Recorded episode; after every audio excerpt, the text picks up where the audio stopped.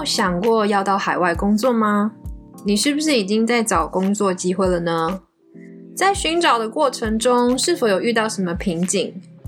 海外工作有什么好康福利啊？有什么不为人知的辛酸呢？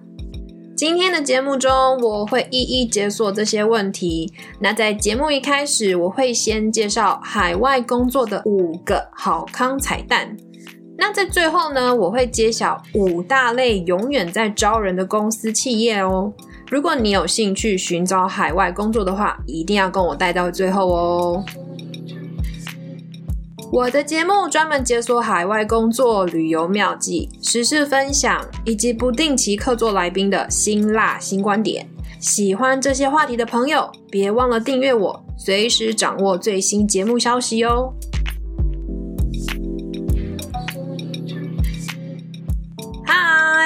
欢迎你回到我们的咖啡时间。今天我们要聊的是海外工作哦。那我们先来聊大家最好奇的。五个惊喜彩蛋好了，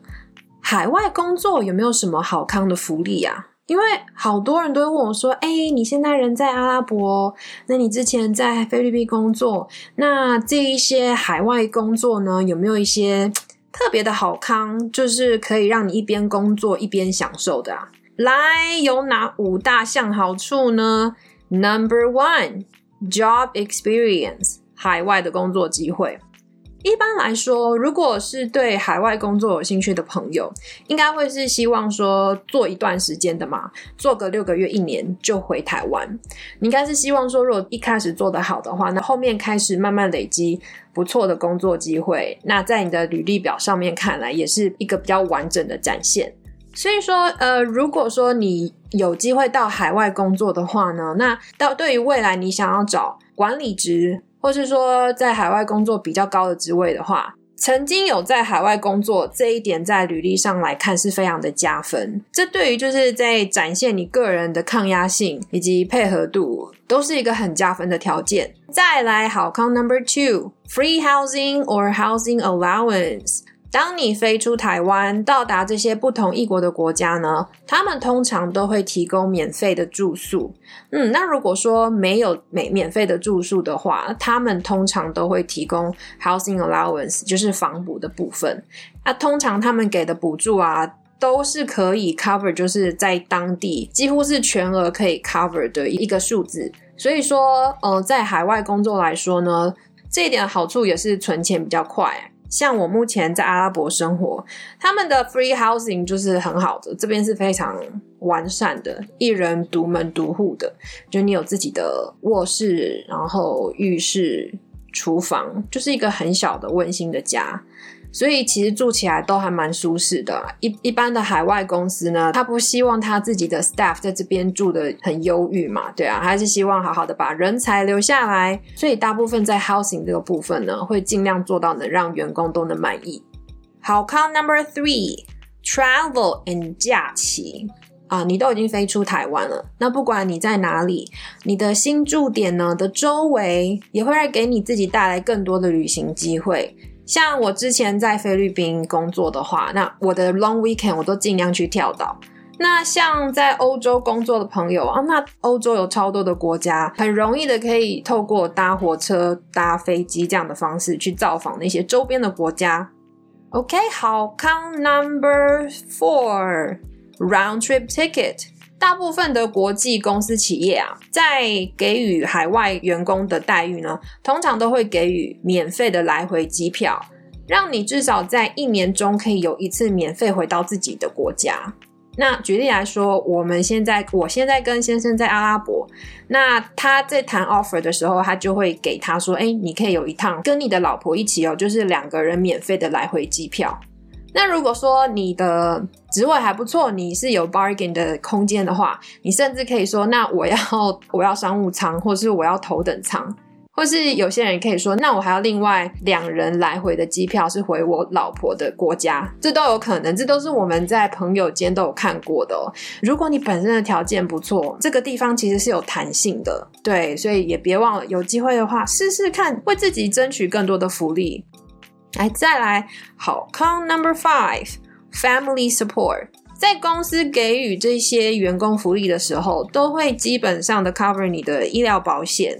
但是如果你是有家庭的人的话，如果你有小孩、老婆，那别忘了多看看在小孩的教育费上，还有呃他们的眷属跟小孩的医疗保险，其实这大部分都有 cover 到的。像目前我先生的公司来说，他们有一个很不错的福利，也就是如果你在自己的国家有保医保的话。它可以提供五十趴的补助，对啊，为什么这些公司会这样子呢？因为大部分的公司都会提供在你工作点当地的医疗保险，但是针对有一些员工，他本身在自己的国家，他可能就有买一些呃世界医疗险啊，或是甚至他自己国家医疗险。那对于那些人来说，保险一缴就是很长一段时间的，所以对于要吸收到这些人才呢，那公司通常都会给予这样子的福利，去满足那些人的需求，就是有点类似去呃补偿薪啦，想说，哎，我为了要到你这边工作，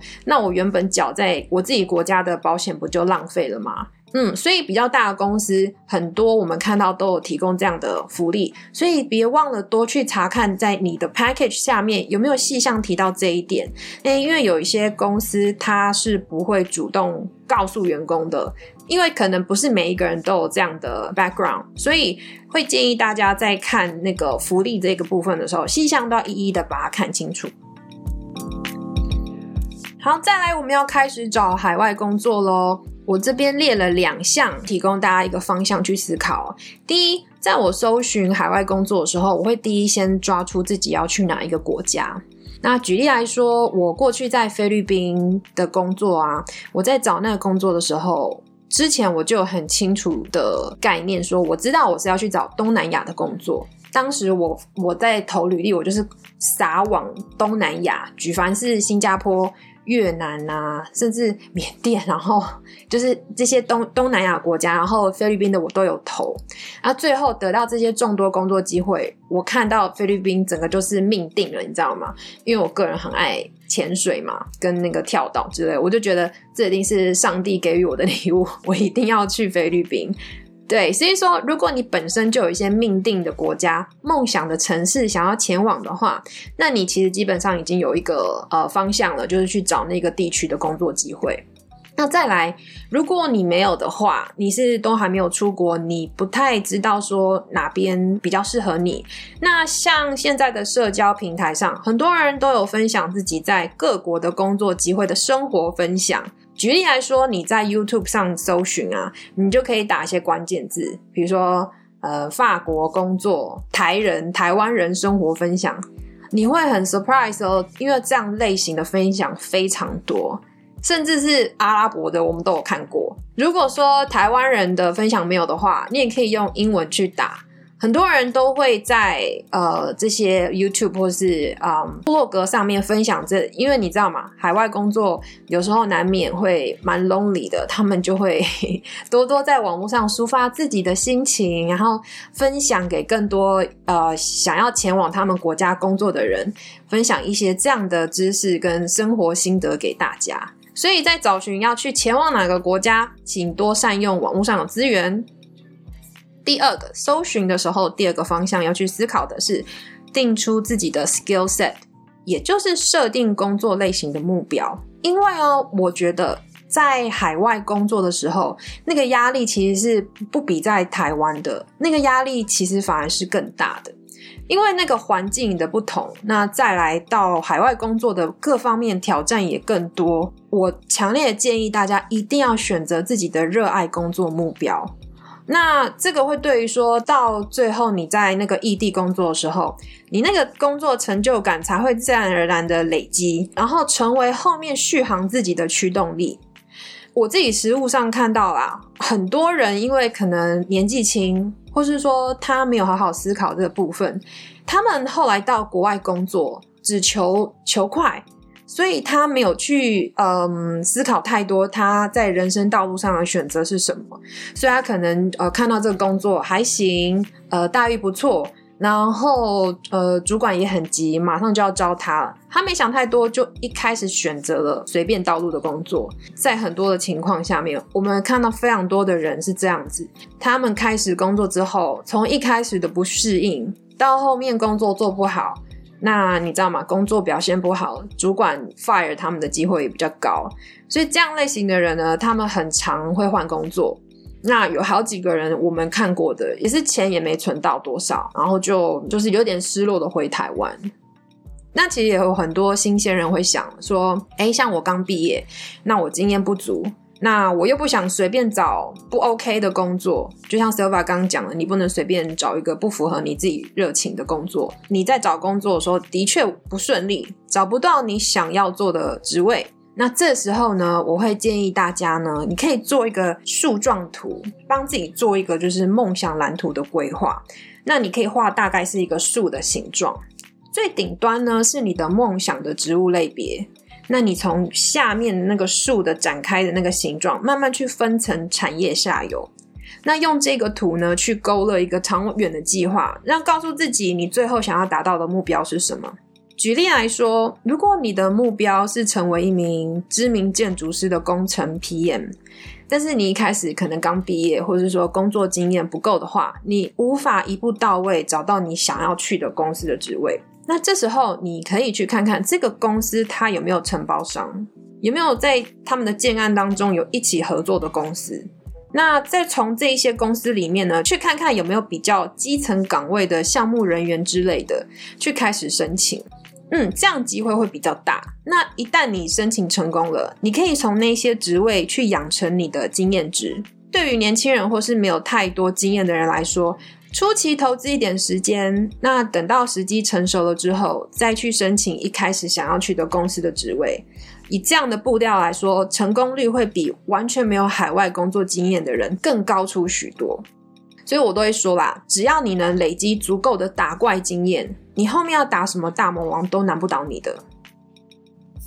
好啦，以上两点的 search 的大概方向都想清楚之后，那实物上我们要怎么找这些工作呢？OK，第一个线上找工作，应该现在没有人不是透过线上找工作了吧？但是要怎么找呢？OK。特别是针对这些海外工作的资讯啊，有很多关键字，你都可以很轻易的去找，比如说 job、job abroad，或是你打中文的海外工作什么什么，有很多 headhunter，他其实都有排好这些区块，然后工作职务都列出来去找。那如果说你不想要从这样子比较传统的方式，你想要。呃，站在比较前面，掌握比别人更快的资讯的话，那 Silva 会很建议可以从现在开始更去关注世界产业新闻了。那像是什么呢？比如说，呃，财经都有一些消息啊，有哪些知名品牌要进驻台湾了，或是说像现在中东有很多建成的消息。那掌握这些资讯呢，会有利自己可以更广的去思考，而不是一直在去看什么一零四一一一一或是 LinkedIn。等一下我会讲到 LinkedIn。好了，那所以说你大略在线上看了一轮，然后也知道，哎，世界动向，我的产业目前在哪些国家有一些蓬勃的机会。那接下来就是怎么用 LinkedIn 去找工作。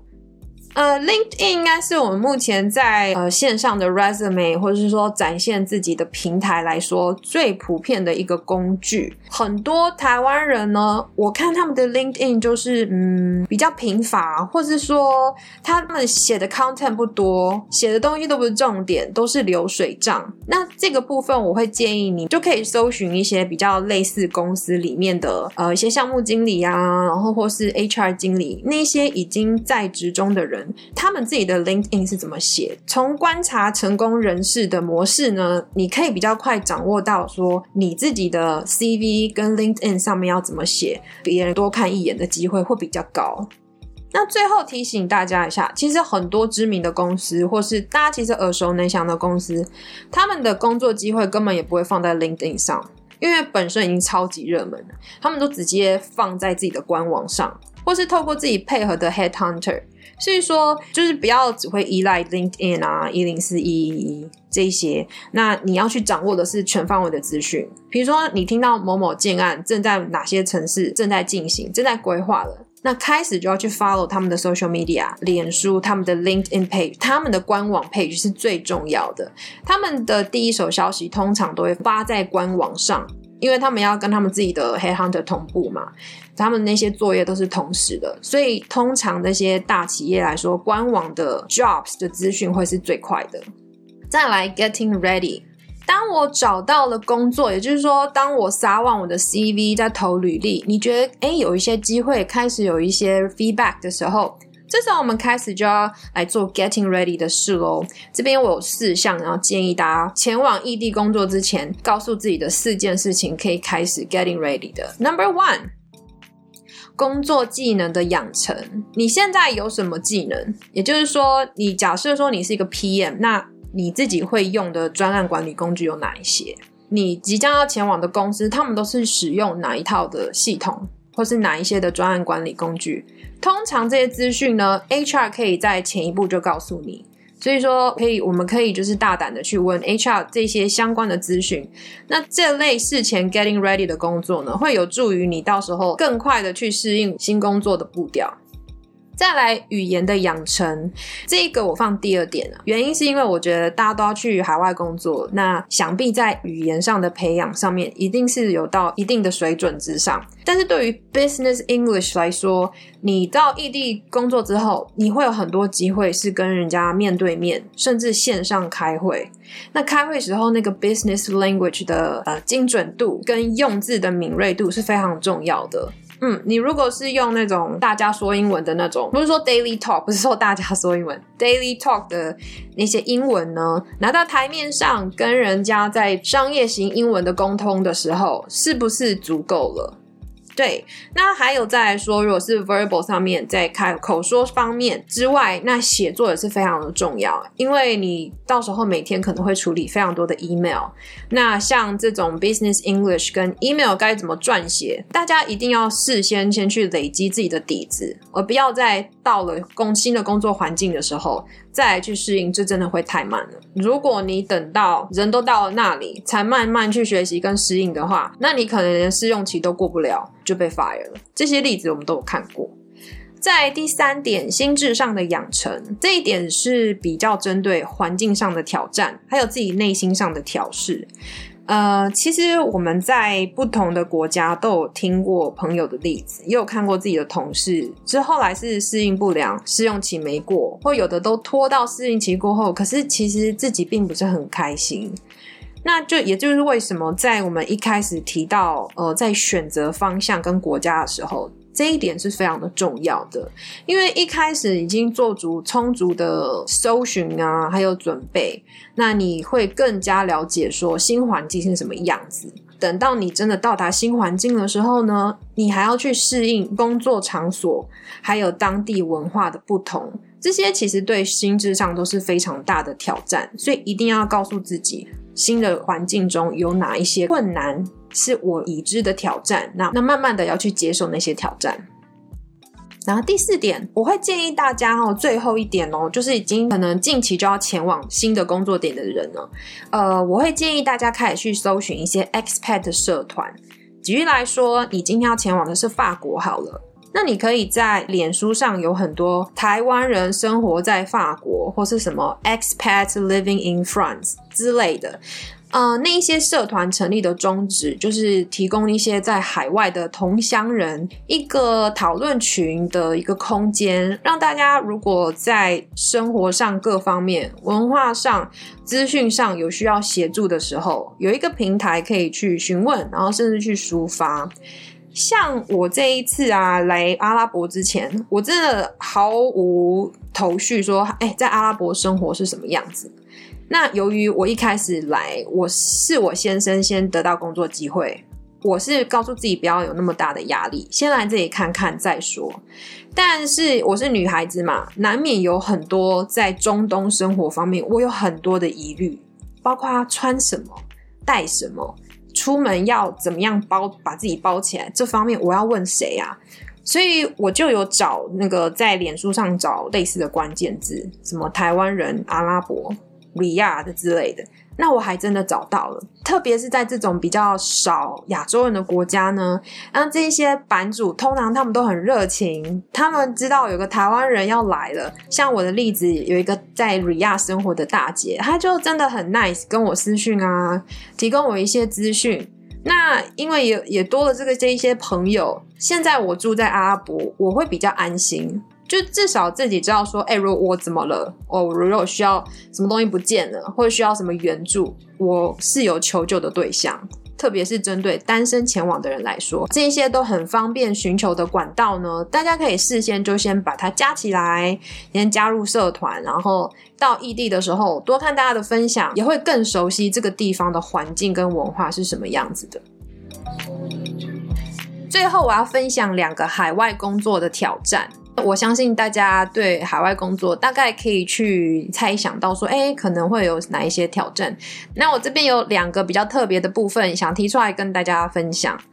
第一个是啊，面对 HR，呃，其实很多呃大公司啊，他们在 HR 部门会有一个叫做什么员工关系处理跟或是员工关系维护的这样的一个部门，它专门是处理，比如说，呃，新员工在来到公司之后的环境的适应啊，或是员工跟员工之间的关系。那这些人通常会是海外工作者的第一个求助的对象。通常没有这种海外工作经验的人，他们会比较慌。比如说你。一个礼拜之后就要飞了，那这时候你可能在担心签证的问题，哎，签证办下来了没，或是怎么样？呃，我住的宿舍里面有没有提供我需要的电器等等？你相信我，你到时候会有非常多的问题会要去问这些 HR，